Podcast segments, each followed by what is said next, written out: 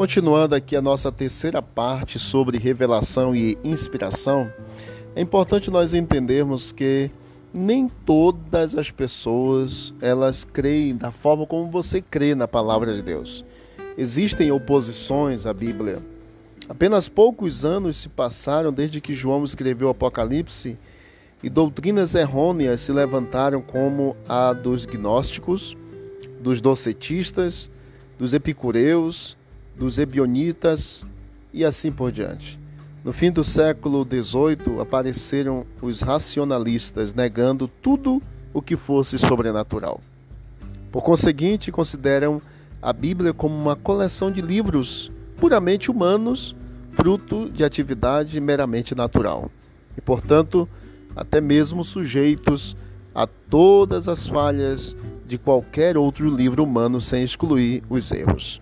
Os protestantes liberais e os modernistas negam também a inspiração da Bíblia e, quando admitem, a admitem, é com um conceito totalmente desfigurado do, do que significa inspiração. Homens sábios, aos seus próprios olhos, começaram a atacar a Bíblia, afirmando que ela não podia ser divina, porque continha várias espécies de erros, destacando-se entre estes os erros científicos e alguns erros históricos.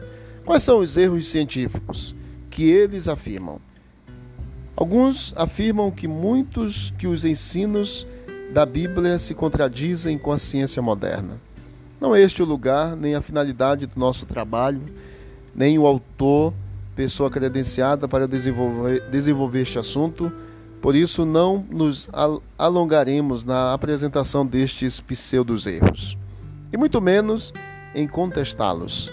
Apenas um pensamento de Santo Agostinho que diz assim: a Bíblia não fala dos fenômenos naturais de um modo precisamente científico, mas apresenta-os na maneira popular da época em que foi exatamente escrita.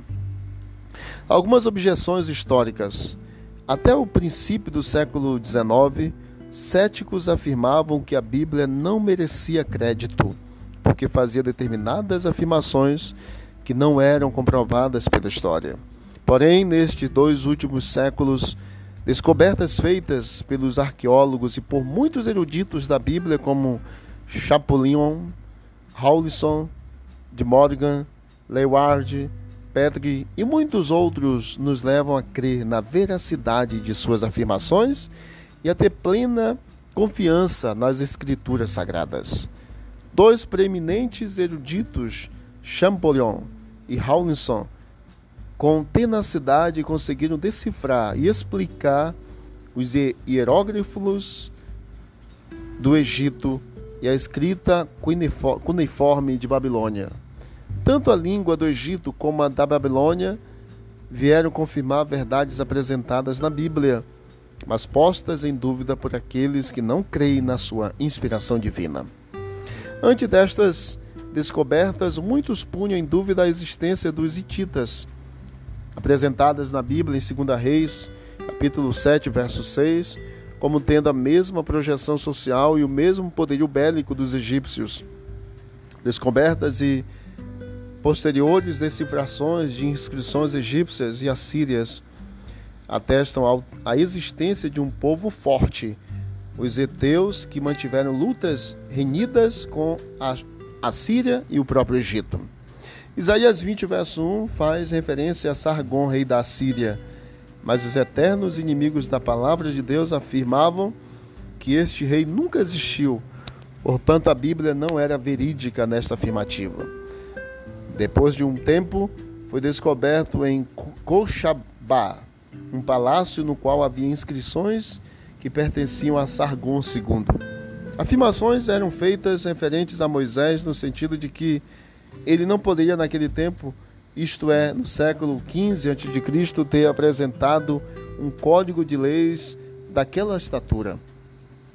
A descoberta de códigos anteriores e contemporâneos do Pentateuco, como o de Hammurabi, que reinou entre os anos 1728 e 1686 a.C. e parte de um código assírio descoberto em Assur pelo Dr. Andra e colocado por Rodolfo Kittel no ano 1380 são provas convincentes de que Moisés, por sua cultura, experiência como líder e, sobretudo, pela orientação divina, estava plenamente categorizado para nos blindar ou nos brindar com suas sábias e inteligentes leis.